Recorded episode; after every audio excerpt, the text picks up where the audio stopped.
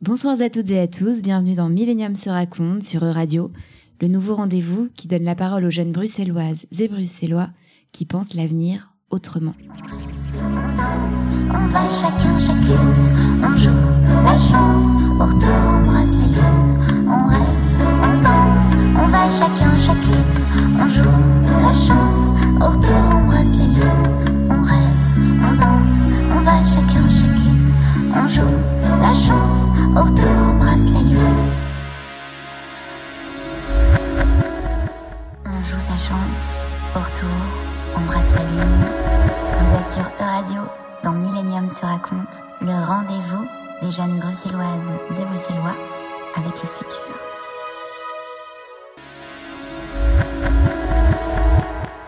Comment le rêvons-nous, ce futur? Je suis Romy Strajman et chaque samedi, avec Millennium se raconte, je tends le micro à une jeunesse bruxelloise qui s'interroge sur l'avenir et agite nos pensées. Bien que différents de par leur vécu et leurs intimes, ils portent en eux le rêve commun d'un futur plus humain. Notre émission questionne les grands enjeux de notre époque et aujourd'hui, nous nous intéressons à la crise migratoire à Bruxelles.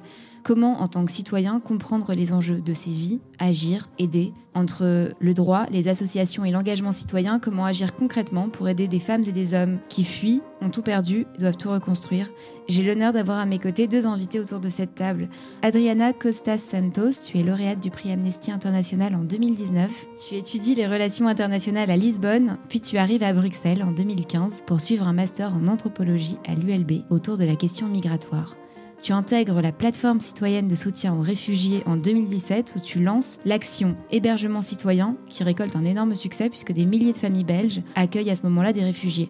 Depuis, ton rôle au sein de la plateforme s'est intensifié, tu en es devenue la coprésidente et depuis, tu continues ton combat acharné pour accueillir des réfugiés de façon la plus humaine et solidaire. Manuel Fatouas, tu es juriste de formation. Après des études de droit à Liège, tu intègres la plateforme citoyenne de soutien aux réfugiés en 2018 où tu te bats quotidiennement en actionnant des leviers juridiques pour légaliser le statut des primo-arrivants qui fuient des guerres, des atrocités, des pays dictateurs et des violences. Depuis cette expérience, tu as aussi élargi ton champ d'action avec une casquette plus euh, psy et sociale. Merci à toutes les deux d'agir concrètement pour les droits humains fondamentaux et d'être là ce soir dans Millennium se raconte. Bienvenue. Merci. Merci. Adriana, comment es-tu arrivée à la plateforme citoyenne Euh, alors, bonsoir. Donc, moi, je suis arrivée à la plateforme en 2015, euh, juste après avoir terminé mon bachelier à Lisbonne. Je suivais plutôt de loin euh, au Portugal la, la crise euh, des réfugiés, la crise de l'accueil en Europe de- à ce moment-là. Et je cherchais des projets euh, dans lesquels m'impliquer euh, dans dans d'autres pays. Et donc, j'ai entendu parler de, de la plateforme, du parc Maximilien, du camp qui euh, il y avait lieu au parc Maximilien à l'époque. Et donc, je suis venue euh, dans, le but d'aider un petit peu, éventuellement partir. Euh, et me voilà toujours. Et toi, Manuel, tu as fait des études de droit? Et pourquoi ce choix dans l'humanitaire? Alors, c'était pas pas une destinée à la base. Euh, je viens de moins loin, euh, donc j'étais à Liège. Euh, je suis pas arrivée de Lisbonne. Euh, et en fait, c'est un, un petit peu par hasard. J'essayais péniblement d'apprendre le néerlandais et j'ai rencontré dans mes cours une, une fille qui m'a parlé de la plateforme. Euh, je venais à, l'époque de m'installer à Bruxelles et j'avais du temps à consacrer. Et je me suis dit que pourquoi pas le consacrer à une cause qui me semblait juste et, euh, utile. Et donc, euh, ben, j'ai passé le pas de la porte de la plateforme comme bénévole, du coup, à l'époque. C'est un peu des hasards qui m'ont amené là-bas. Adriana, est-ce que tu peux nous expliquer ce qu'est la plateforme citoyenne dont, dont tu es maintenant coprésidente et les actions que tu mènes? Alors, la, la plateforme euh, existe maintenant depuis euh, 2015. Il y a eu euh, euh, une adaptation permanente aux différents moments de la, de, la migration euh, dans l'urgence euh, ici en Belgique. Donc, si la plateforme s'est créée en 2015 avec l'urgence euh, au parc, l'arrivée de centaines et puis des milliers de personnes qui n'étaient pas euh, à l'époque tout de suite prises en charge par l'État au moment où ils entamaient euh, leur, leur demande d'asile, euh, assez rapidement, la situation s'est stabilisée pendant l'année 2016. Et donc là, C'est quoi le chiffre en fait euh, aujourd'hui? Combien en fait de réfugiés euh, en Belgique? Est-ce que vous avez à peu près des, des chiffres? Évidemment gênant de ne pas, pas savoir répondre. Non, non, c'est pas grave. Euh, hein, non, du nombre d'arrivées, moi non plus. Euh, La plateforme s'est beaucoup plus concentrée sur euh, l'accompagnement, euh, plutôt en deuxième ligne, donc un peu le, le- le travail que Manu a fait dans l'accompagnement socio-juridique des, des demandeurs d'asile. Et puis, en 2000, fin 2016, euh, 2000 euh, l'été 2017, suite au démantèlement de la jungle à Calais, on a vu une nouvelle arrivée de personnes au- à ce même lieu, au parc Maximilien.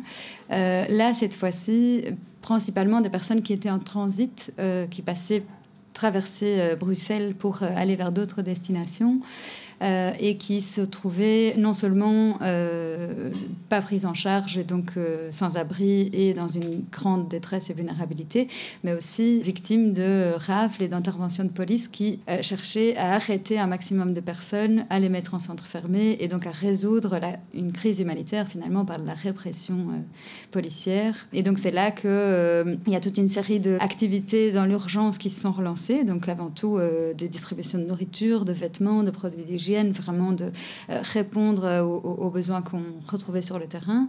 Euh, et puis assez rapidement l'hébergement aussi, parce que d'un côté il fallait pouvoir proposer un, toit, un lit, une douche à, des personnes qui étaient dehors depuis, pour certaines, plusieurs mois, mais aussi pouvoir leur protéger de cette, de cette violence qui était la seule réponse qu'elles recevaient en arrivant en Belgique. Et est-ce que tu pourrais nous en dire plus sur les profils justement des primo-arrivants que vous accueillez dans la plateforme?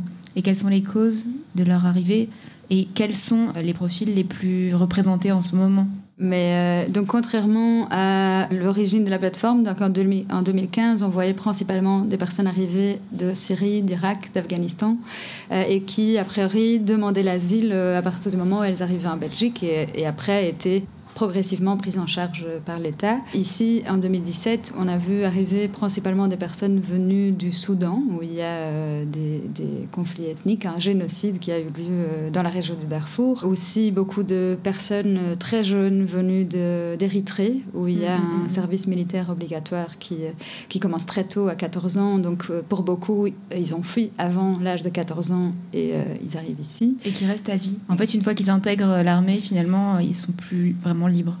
Ils doivent rester quoi. Donc, c'est pas nécessairement à vie euh, qu'ils vont rester dans l'armée, mais il n'y a, pas de- y a pas de limite de temps. Donc, a priori, c'est considéré comme en fait ils sont entre les mains. travail forcé. c'est ça. Ils sont entre les mains de l'État, euh, au service de l'État, sans possibilité. Et la plupart du temps, quand ils terminent leur service militaire, euh, on les place dans des, dans des postes qui n'ont absolument pas eu le, le libre choix de, voilà, de décider. Et donc, euh, Manuel, quelles sont les étapes juridiques pour la demande d'asile jusqu'à l'obtention d'une légalisation Enfin, est-ce que tu peux nous expliquer un peu euh, Alors, c'est un peu Un cas. un parcours du combattant et de la combattante. Euh, Il y, a- il y a plusieurs étapes et c'est assez compliqué. Je pense que c'est un peu en partie. euh, Si tu veux nous expliquer Ouais, un cas, tu peux. Oui, bah, euh, ouais, peut-être si j'y pense. Euh, Il y en a beaucoup. hein. Mais euh, globalement, donc, quand les personnes arrivent ici en, en Belgique, euh, elles doivent aller introduire leur demande d'asile euh, au Petit Château, à Bruxelles. Donc, il y a un endroit où introduire les demandes d'asile. Et donc, elles doivent, euh, ce jour-là, déposer leurs empreintes, ce qui signifie, bon, c'est très illustratif, mais c'est vraiment le cas. Elles doivent voilà, mettre leurs empreintes digitales, euh, qui sont du coup encodées dans un système européen. Et c'est à travers ce système-là que les autorités voient si elles sont passées par d'autres pays européens avant. Et c'est ce qu'on, du coup, c'est ce qui détermine si les personnes vont se retrouver dans des procédures. Bon, c'est un peu, voilà, c'est du, c'est du juridique, c'est du jargon juridique, mais Mhm. finalement, c'est ce à quoi font face les personnes qui introduisent des demandes d'asile euh, quotidiennement. Euh, et donc, elles vont se retrouver dans des procédures qu'on appelle Dublin, qui est euh, lié au règlement Dublin, qui est censé déterminer euh, la charge, entre guillemets, la répartition des, euh, des demandes d'asile en Europe. Et donc, bah, si euh, les personnes en fait ont déjà euh, mis leurs empreintes, soit en arrivant dans les, les grands pays d'arrivée, la Grèce, euh, l'Italie, euh, l'Espagne, notamment, enfin principalement, si elles ont déjà mis leur leurs empreintes parce que forcées à le faire en arrivant, en sortant Mhm. des bateaux, ou si elles ont déjà demandé l'asile dans un autre pays européen, a priori elles sont euh, censées en fait y retourner pour euh, y demander soit euh, demander l'asile pour la première fois, soit y redemander l'asile. Donc en fait, elles entrent dans des procédures interminables, très pénibles, moralement, psychologiquement. Et si, bon, on ne va pas rentrer dans tous les détails, mais si finalement elles arrivent à passer outre cette procédure et si la Belgique euh, accepte de prendre en charge leur demande d'asile, euh, alors là, elles vont passer des, auditions, des entretiens au commissariat des réfugiés. Et donc euh, là, ce sont des auditions qui durent généralement 4, 5, 6 heures, parfois à plusieurs reprises. Euh, il y a un officier ou une officière de protection qui va vraiment aller creuser dans tous les aspects de, la vie des, demandeurs et demandeuses d'asile. Et donc aller voilà, creuser pour, un, et malheureusement vérifier que ce qu'elle euh, raconte est, vrai. Et donc il y a vraiment cette, espèce d'aspect aller euh, enquêter presque. C'est un aspect qui, nous, en tout cas personnellement, me, me gêne très fort parce qu'il y a une remise en cause systématique de de la vérité. de la vérité. Et euh, deuxièmement, pour vérifier qu'elle rentre dans les critères du statut de réfugié qui sont établis par la Convention de Genève. Et donc voilà, ça va vraiment être un travail euh, d'enquête des officiers de, officiers de protection. Et puis si, euh, donc, si finalement, après les, auditions, euh, l'officier de protection considère qu'ils rentrent dans les critères, ils obtiennent un statut de réfugié, donc euh, qui leur permet, en tout cas au début, de rester 5 ans. Bon, il y a aussi un autre statut euh, qui est plutôt lié au pays duquel elles, viennent, et donc c'est un statut de protection subsidiaire qui est une, une, protection moindre, mais qui est plutôt lié, oui, à des situations de conflit euh, avec une violence aveugle. Voilà, donc il y a aussi ce type de, de protection. Et si euh, malheureusement elles ne sont pas reconnues réfugiées, du coup, on peut intenter des recours. Euh, et donc là, c'est au Conseil du contentieux et c'est encore parti pour euh, parfois des années de, de et, recours. Et pendant ce temps, quand il y a recours, elles ont ouais. quoi comme statut? Alors, elles sont euh, sous statut temporaire, elles sont sous annexe 35 euh, plus particulièrement. Mais donc, c'est des statuts temporaires le temps que leur, leur recours soit tranché. mais ça reste des statuts hyper précaires euh, voilà, qui leur permettent pas d'entamer, euh, bah, ne fût-ce que parce qu'elles sont en attente en fait d'une décision sur leur futur, donc ça leur permet pas d'entamer euh, véritablement une, une, vie ici. Adriana, en 2017, tu as lancé l'action Hébergement citoyen qui a eu un, un grand succès. Donc euh, des milliers de familles belges ont accueilli des réfugiés. Donc tu as eu d'ailleurs eu le prix Amnesty International après. Aujourd'hui, quelles sont les possibilités de logement de ces réfugiés et quelle bataille tu mènes à ce niveau? Donc peut-être juste un petit mot par rapport à, cette, à cet hébergement citoyen et en lien avec ce que, ce que Manu vient de dire. Donc effectivement, l'hébergement, il s'est créé euh, en réaction à l'urgence. Et donc euh, on a commencé par un hébergement des personnes les plus vulnérables, si on peut vraiment le dire, parmi euh, toutes les personnes qui se trouvaient au parc Maximilien. Et assez rapidement, on a eu plus de citoyens qui se sont proposés pour héberger que petit groupe de personnes vulnérables qu'on avait identifiées au départ. Euh, et donc assez rapidement, on a commencé chaque soir, à partir de septembre 2017, à loger toutes les personnes qui se trouvaient au parc Maximilien en attente d'un logement. Donc c'est quelque chose qui, qui, est assez euh, incroyable. Mmh. On a fait euh, en deux ans 200 000 nuitées chez les citoyens euh, de, milliers de personnes. On sait qu'il y a au moins 10 000 familles euh, en Belgique qui ont hébergé au moins une fois quelqu'un. Et donc, si on euh, multiplie toutes ces personnes par leur famille, par les, leur entourage et, leur capacité à rencontrer la question migratoire en Belgique, tout ça fait que tout à coup, tout ce récit que Manu vient de caractériser de très juridique, il est rentré dans le jargon de milliers de personnes en Belgique qui, euh, autrement, euh, n'auraient jamais été en contact avec, euh, avec cette réalité. On a une, une chère amie et, et, volontaire à la plateforme qui dit souvent, avant 2017, pour moi, Dublin était la capitale de l'Irlande. Euh, et maintenant, euh, ça l'est plus parce que j'ai rencontré des, milliers de personnes qui ont été euh, touchées par ce règlement de Dublin et entrées dans des procédures kafkaïennes où, en fait, ils, peuvent passer des années dans l'attente de vraiment pouvoir entamer une vie. Et donc, euh, voilà, actuellement, cet hébergement a beaucoup évolué au sein de la plateforme. Donc, il y a à la fois des centres qui ont été notamment la Porte de Lys, euh, qui est euh, financée par la région bruxelloise, et euh, la Sisters House, qui, accueille des femmes, mais aussi toute une série d'initiatives à Bruxelles et en Wallonie, menées par des citoyens au niveau local auprès de, de leur commune, qui permettent d'organiser des petits hébergements collectifs de 15-20 personnes qui sont à la fois soutenues par la plateforme dans tout ce qui est accompagnement socio-juridique, médical, etc., dans des plus petites structures organisées par des citoyens au niveau local.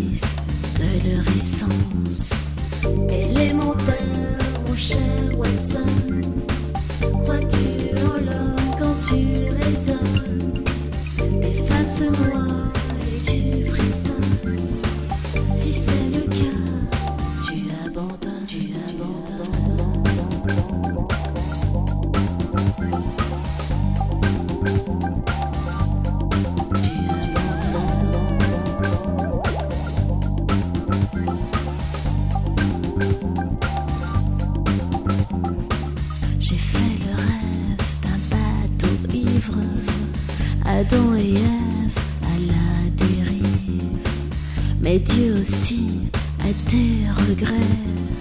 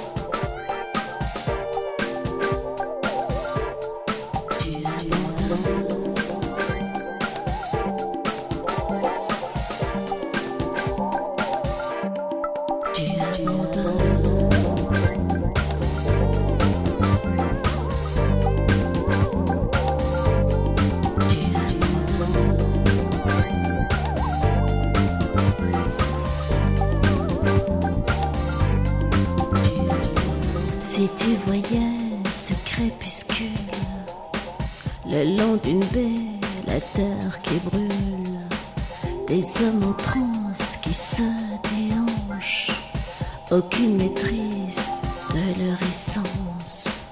Élémentaire, mon cher Watson, crois-tu en l'homme quand tu raisonnes Des femmes se noient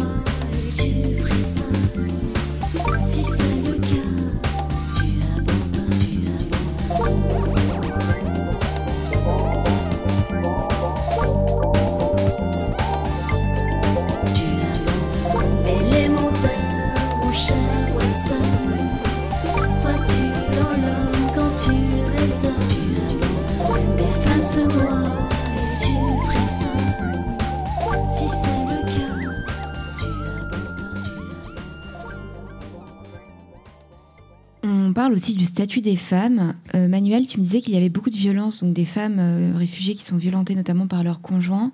Dans un contexte déjà extrêmement précaire et insécurisant, comment ces femmes sont aidées? Euh, évidemment, il y a des, des, des femmes réfugiées qui sont victimes de violences. Enfin, il y a des femmes. En fait, il y a beaucoup de femmes qui sont victimes de violences en général. sûr, oui. Euh, euh, moi, pour le moment, plus particulièrement, euh, les personnes que j'accompagne, c'est pas tant des, des femmes qui ont le statut de réfugié en tant que telles. C'est beaucoup de femmes qui sont venues, qui sont arrivées en Belgique via des visas de regroupement familial.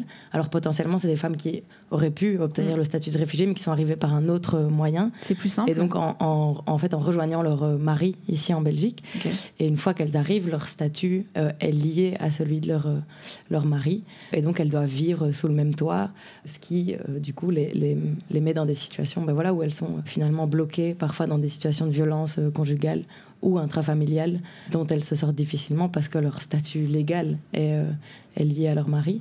Alors, comment elles sont aidées bah, Il y, a- il y a- des choses qui existent, hein. Euh, mais voilà, en amont, il y a le, fait de prendre la décision, d'arriver à prendre la décision de partir, de prendre la décision d'aller déposer plainte. C'est pas toujours facile quand on a un statut euh, précaire, un statut administratif précaire, ça fait peur. La police n'est pas toujours euh, formée à accueillir ce, type de voilà, ce type de, femmes et ses, victimes. Et puis après, il y a bah, toutes des démarches juridiques à faire pour demander que leur statut soit maintenu indépendamment de, du fait qu'elles restent avec leur mari et donc que ce soit maintenu sur base des violences qu'elles ont subies. donc ça, c'est voilà, c'est plutôt des femmes migrantes, c'est le, plutôt le quotidien des femmes migrantes en général, victimes de violences. Maintenant, peut-être, je vais laisser Adriana parce que je pense qu'il y a quand même aussi tout un volet des, femmes qui ont été victimes de, de violences dans leur pays d'origine, qui arrivent ici plutôt du coup par les voies, voilà euh, de, demande d'asile et, euh, et, de migration et qui bah, là sont notamment accueillis à la Sister House. Mais j'ai juste une parenthèse, le statut de regroupement familial dont tu parles, il est plus facile à obtenir qu'un en, fait, une carte. Euh, en fait, c'est différent. la demande d'asile, elle est faite une fois qu'on est dans le pays, donc bah, il y a tout le trajet migratoire qui est très complexe puisqu'il n'y a pas de voie légale pour arriver quand on fuit son pays. Le statut de le regroupement familial, c'est un, c'est d'abord un, visa. Donc les, ce sont des, des, femmes qui sont dans leur pays d'origine et puis qui un produisent des demandes de visa de là-bas et qui obtiennent des visas pour arriver. Et puis après, elles font des demandes à la commune pour euh, avoir une carte liée au regroupement familial. Mais donc, voilà, l'arrivée n'est pas la même. Pour revenir aux femmes du coup qui sont victimes de, de violences, toi aussi c'est quelque chose que tu voilà comment tu peux nous en parler euh, quelle est ton expérience là-dessus? Oui, je voulais dire aussi de façon assez générale que euh, les femmes sont, bon, déjà peut-être dans, dans toutes les situations de précarité sociale amenées à être dans des, dans des situations encore plus euh, vulnérables par le simple fait d'être femme, euh, et que dans le cas des, parcours d'exil, euh, il n'y a pas exception. Et donc, ce qu'on observe, c'est qu'il y a à la fois une invisibilisation des femmes, c'est quelque chose qu'on entend dans les médias et de façon générale dans l'opinion publique. On se dit que les migrants, c'est forcément des hommes seuls, jeunes, isolés. En fait, il y a la moitié des personnes qui migrent dans le monde qui sont ignorés dans ce, dans ce discours. Donc il y a effectivement ce côté de la vulnérabilité liée au, au mariage et donc au fait que, en fait, c'est comme si une femme belge victime de violences intraconjugales se faisait jeter du pays au moment où elle porte plainte contre son mari c'est quelque chose qui. Euh, la, prise en charge ne permet pas qu'elle soit vraiment protégée euh, dans ce cas de figure, mais aussi dans le cas des femmes qui sont encore. Euh, et donc qui sont accueillies à la Sisters House de la, plateforme, qui sont encore dans une situation de, où elles n'ont pas de papier, il n'y a pas de, de, procédure qui a été entamée. Ce sont principalement des femmes qui ont subi des violences dans leur pays d'origine, des mariages forcés, des mutilations génitales, des rapports de domination de tout type. Et euh, qui ont été particulièrement victimes de violences euh, genrées sur le chemin, parce que souvent on demande aux femmes d'avoir un peu leur corps comme monnaie d'échange, de, subir des abus sexuels tout au long du parcours. Et euh, elles se retrouvent ici à Bruxelles, après tout ce chemin empreint de violences encore plus graves dans le cas, dans le cas des femmes, et qui se trouvent donc dans, dans une situation de totale vulnérabilité parce qu'elles n'ont pas de papier, elles n'ont pas de case légale, et donc comme euh, comme, disait Manu, le moment, par exemple, s'il y a une violence qui se passe ici à Bruxelles, c'est quelque chose qui est assez courante. Euh, par exemple, on sait que pour les, pour les femmes qui sont euh, sans abri et sans papier à Bruxelles, c'est beaucoup moins facile de trouver un lieu où rester pendant la nuit et qu'il faut très souvent errer dans la rue, changer régulièrement de lieu pour pas être repéré par, voilà, par des potentiels agresseurs et qu'il y a toujours le risque euh, une fois qu'on va porter plainte pour euh, une violence, par exemple, dans un commissariat de police, qu'il y a une vérification du statut légal et donc que l'Office des étrangers soit appelé à se, prononcer sur cette personne. Et donc, au-delà de, du fait de se retrouver en rue et euh, plus à même de, vivre ce, genre de violence, les possibilités d'être protégé et de porter plainte représentent un risque. Donc, voilà, il faut pouvoir choisir, soit on porte plainte, soit on reste en liberté, très souvent. Et donc, euh, c'est pour ça aussi qu'on a voulu, à la plateforme, créer un lieu d'hébergement pour femmes non mixte qui est organisé par des femmes euh, bénévoles et qui permet à la fois de leur permettre d'avoir un lieu pour être protégées, pour dormir pendant la nuit, mais aussi de proposer euh, toute un, une série de services qui sont adaptés au parcours des femmes, notamment au niveau de la santé sexuelle et reproductive, de, l'accompagnement socio-juridique. Une fois la demande d'asile obtenue, donc comment se déroule l'insertion dans le pays? Est-ce qu'il y a des actions qui sont menées là-dessus, euh, sur euh, l'après la préobtention Oui, alors euh, à partir du moment où il y a le statut de réfugié, il faut, il faut savoir déjà, comme, comme le disait Manu, qu'il y a un, un parcours extrêmement long et euh, il y a des personnes qui trouvent des ressources personnelles ou des amis ou un réseau pour pouvoir un peu, euh, oui, passer son temps. Et, et... long, c'est combien de temps, entre combien et combien de temps enfin... Une estimation? Ça dépend, c'est vraiment au cas par cas. ça peut prendre quoi 5 ans? Ça peut, oui, oui, oui bien sûr. Voire parfois plus longtemps euh, s'il y a des recours et puis, et puis que c'est négatif et que la personne doit redemander l'asile. Enfin, ça, peut vraiment, en tout cas, généralement, ça prend des années. Il y a une prise en charge a priori sur la première demande d'asile euh, par l'État dans un centre, mais euh, entre les différentes étapes et les recours, il peut y avoir des phases de sans-abrisme, d'un retour au centre, des changements de centre, avec la complexité de la Belgique où en fait on se retrouve dans un centre néerlandophone et puis on est transféré en Wallonie. Et donc il y a toute une partie du parcours qui fait qu'au moment de l'obtention du statut, il y a encore beaucoup de choses à construire. Il, y a encore, euh, il, faut récupérer de, cette, euh, de toute cette période de, précarité. Il y a une prise en charge qui est proposée euh, au niveau local, donc par les, par les CPAS, au niveau des, des communes. Et à ce moment-là, il y a toute une série d'associations. Alors là, je parle vraiment de, de, Bruxelles et la plateforme s'en sert aussi dans cette série d'organisations qui pallient actuellement à, tous les besoins qui sont l'après, de euh, le fait de pouvoir euh, euh, avoir une mutuelle, ouvrir un compte en banque, s'inscrire à l'école, connaître les universités. Tout ça actuellement est pris en charge bah, dans le cadre de la plateforme par des citoyens qui ont éventuellement accueilli des personnes avant qui les connaissent par, euh, euh, par les différentes activités qui sont organisées. Et donc, c'est souvent grâce à des personnes qui sont belges ou qui, en tout cas, connaissent déjà un peu le, pays et qui proposent d'accompagner que, cette, euh, que, que c'est organisé. Je trouve ça assez bouleversant et, et, formidable de voir parfois quand on compare la différence entre bah, une personne qui aurait en fait qui serait passée par euh, une hébergeuse ou un hébergeur euh, à une étape de sa procédure et du coup qui, a noué des contacts euh, à travers ses familles qui du coup a pris des cours avec X enfin qui voilà a rencontré Y avec qui finalement va lui proposer un petit boulot quand quand il aura ses, papiers et des gens qui en fait n'ont pas, pas, eu accès ou en tout cas n'ont pas eu la, la possibilité d'entrer en contact avec des familles hébergeuses et qui ont fait tout leur parcours dans, un, dans des centres d'accueil euh, au fin fond euh, de la Wallonie, euh, parfois dans les campagnes où il n'y a quasi pas Internet. J'exagère un peu, mais il y a des centres où c'est le cas, et qui en fait se retrouvent, oui, un peu démunis mm. parce qu'il n'y a pas eu de préparation à ce moment-là, il n'y a pas eu de création de liens avec des, des citoyens, des citoyennes. Et c'est assez fou de voir, et assez inspirant, en fait, finalement, sur le modèle d'accueil qu'on devrait peut-être mettre en place, plus généralement. Adriana, aujourd'hui, où se situe l'urgence d'action? En tant que citoyen, qui, bon, voilà, chaque citoyen en ce moment vit aussi une crise économique, politique assez globale, mais comment chacun peut agir pour aider, euh, voilà, où se situent les potentiels Le fait de pouvoir euh, être euh, présent dans différents moments du parcours euh, des personnes qui demandent l'asile en Belgique, je pense que c'est déjà une implication essentielle. Donc l'avantage, disons comme ça, de la plateforme, c'est qu'il y a énormément de, moyens d'intervention, d'action. Il y a à la fois l'hébergement citoyen, où on peut accueillir quelqu'un chez nous, mais on peut aussi s'impliquer dans un des centres, dans une des, un des hébergements collectifs au niveau local il y a aussi euh, des, activités de distribution, de collecte de dons, de, euh, de communication, d'organisation. Il y a vraiment beaucoup à faire. Mais aussi le simple fait de nouer un lien avec quelqu'un et de pouvoir être disponible. Euh, parfois rien que le fait de parler français et de pouvoir aller en rendez-vous avec quelqu'un et essayer de faire en sorte que ses droits soient respectés, qu'il arrive à, ou elle à vraiment s'exprimer sur sa situation. Le fait de pouvoir euh, aider quelqu'un à chercher un appartement sur euh, ImoWeb, euh, de, de pouvoir accompagner pour une inscription à la mutuelle.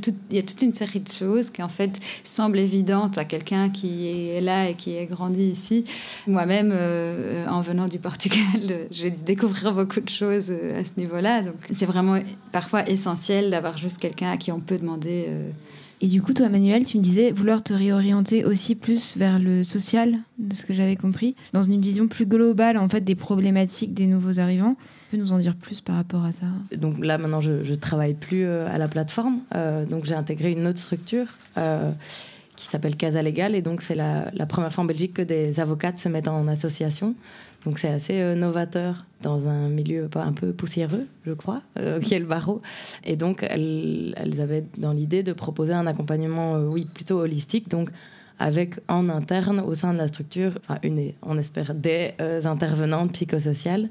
En fait, finalement, c'est dans la continuité de ce que la plateforme comme accompagnement socio-juridique euh, propose et de ce que moi à l'époque je faisais. C'est l'idée de faire du multidisciplinaire et de vraiment créer un réseau autour des personnes qu'on accompagne, de, de, mettre en place, oui de, créer du lien et de mettre en place plusieurs, euh, plusieurs intervenants, mais que toute cette action soit réfléchie et soit un peu coordonnée parce qu'on remarque, et, notamment à, des stades plus avancés de leur procédure, qu'il euh, y a parfois beaucoup d'intervenants, mais qu'il y a très peu de liens entre les, différentes structures.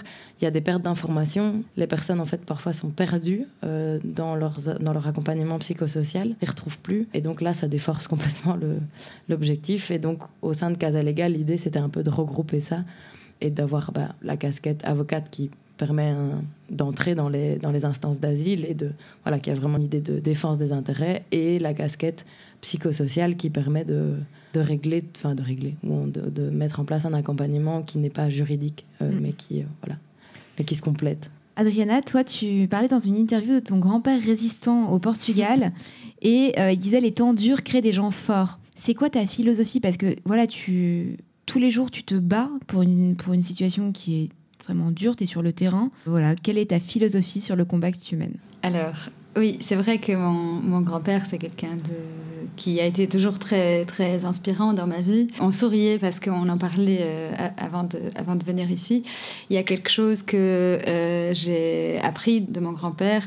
Il y a à la fois, donc il était résistant pendant la dictature au Portugal de, de Salazar euh, jusqu'en 74. Donc il n'y a pas si longtemps que dans mon histoire familiale, il y avait une situation de dictature avec un manque de liberté et tout cela.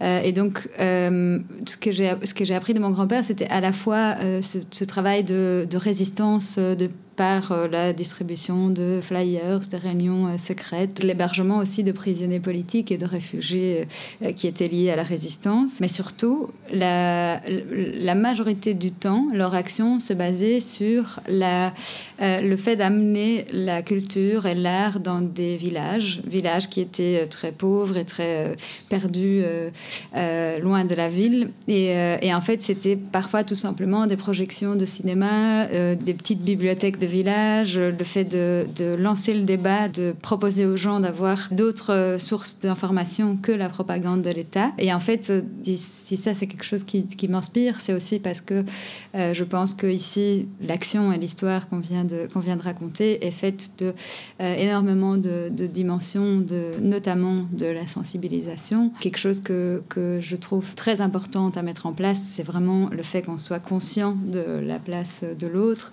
et qu'on se mobilise aussi pour en savoir plus. Et ici, ce qu'on voit par la plateforme, c'est qu'il y a toute une série de lieux. Bah, nous, on a, peut-être euh, commencé à s'impliquer pour l'accueil des, réfugiés. Et donc, on a rencontré les centres d'accueil, les centres de détention, les, les salles d'attente des hôpitaux, toute une série de lieux où euh, ces personnes euh, transitent dans leur parcours. Progressivement, avec l'hébergement, on a commencé à avoir ces espaces habités par d'autres citoyens. Et, en fait, le fait de, de trouver des personnes qui ne seraient pas amenées à fréquenter ces lieux si ce n'était par des actions de solidarité.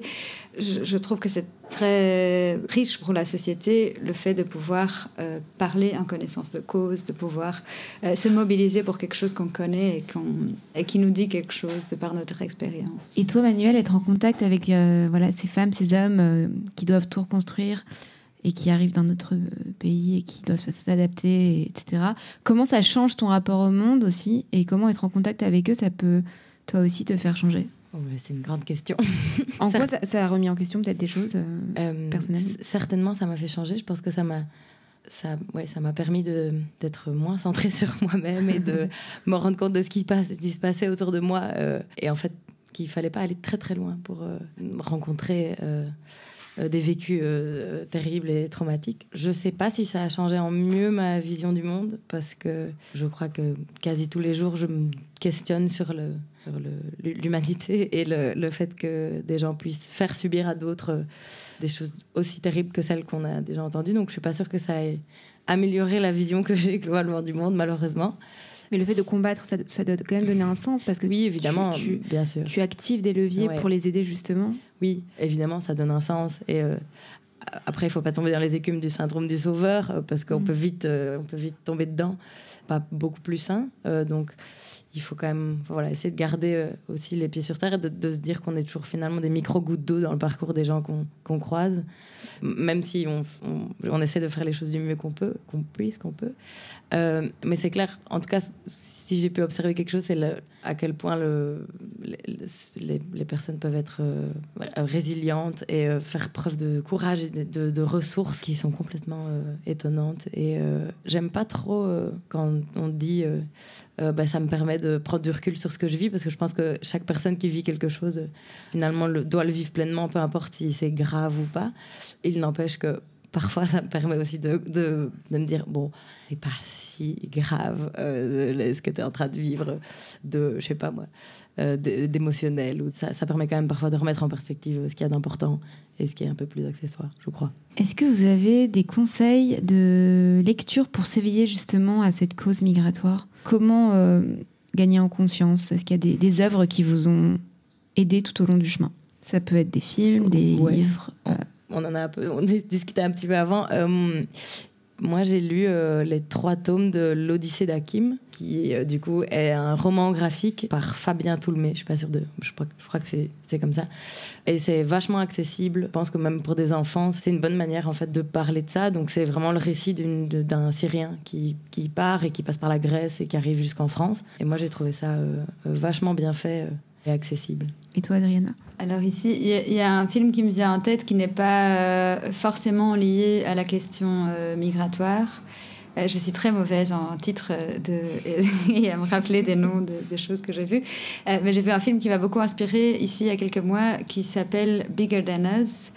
Euh, et c'est un film documentaire qui relate euh, des histoires de jeunes qui se sont euh, mobilisés à leur échelle dans leur pays. Donc c'est vraiment un voyage autour du monde près de, personnes très jeunes qui ont fait des choses extraordinaires. Et, en fait c'est un, film qui m'a déjà beaucoup inspiré de me dire qu'il y a moyen de s'impliquer et de faire quelque chose à sa toute petite échelle et que ça, même, comme, même si comme disait Manu, on ne sauvera pas le monde, euh, on parvient quand même à le changer, ou en tout cas à changer des petites vies à des petits endroits. Et dans ce film, il y a, il y a un garçon qui m'a particulièrement touchée, qui s'appelle René Silva, un Brésilien, qui a euh, créé à l'âge de, je pense, 9 ans ou 11 ans, qui a créé un journal euh, au sein de la favela, avec toute une série d'enfants qui se sont euh, organisés pour écrire le quotidien dans leur bidonville, un peu en opposition à tout le, le récit des médias sur la violence des bidonvilles. Ils se sont mobilisés pour raconter, pour avoir un autre récit de l'intérieur. Et donc on revient sur, sur cette question que je pense qui m'est chère, sur, sur les récits et à l'emploi de, des mots et, comment est-ce qu'on se raconte et on se représente la réalité. Et donc euh, voilà, c'est pour ça qui m'a particulièrement inspirée. Euh, je pense que la façon dont on parle des choses est déjà une façon d'agir que de réfléchir à comment est-ce qu'on représente le monde. Je veux juste ajouter parce que euh, c'est un documentaire que j'ai vu il n'y a pas si longtemps qui est sorti en 2019 qui s'appelle Pour Sama. Euh, qui Ah a oui. été faite par euh, Wahad Al-Khatib, euh, donc sur le siège d'Alep. Elle a filmé tout le siège d'Alep avec son mari qui était médecin. Ils ont ouvert des hôpitaux et c'est, je trouve, un documentaire qui est enfin, complètement fou et qu'on devrait montrer partout, dans toutes les écoles, parce que ça, voilà, ça, ça nous plonge dans la réalité de ce que c'était de manière extrêmement crue, parfois violente. Mais je pense que c'est important. Parfois, c'est important de montrer ça. Et, et c'est incroyable qu'elle ait réussi à filmer tout ça. Oui, tout à fait. Je l'ai vu aussi. C'est assez Mm. bouleversant ce film. C'est vraiment de l'intérieur, quoi. Ouais, Il y a les bombes qui sont au-dessus, on entend tout. Ouais, c'est ça. Euh, Est-ce que vous avez un vœu pour le futur ou une envie à faire passer, un rêve? Moi, je, je pensais peut-être au fait de. euh, j'ai un vœu, c'est qu'on puisse... Euh, bon, j'ai une histoire à raconter, et puis j'explique mon vœu. Euh, donc, euh, en fait, je, je, reviens sur l'idée que le fait d'être au courant de la situation migratoire, je viens du Portugal, je suis arrivée, et après trois ans, on a eu des élections, ici, communales en, Belgique. Et au bout de trois ans, je m'étais très fort impliquée à la plateforme, et la majorité des gens que je connaissais étaient des gens de la plateforme, des bénévoles, des gens qui ont été actifs d'une manière ou d'une autre. Et au moment des élections, quand j'ai regardé les listes électorales, je connaissais des têtes dans ces listes électorales.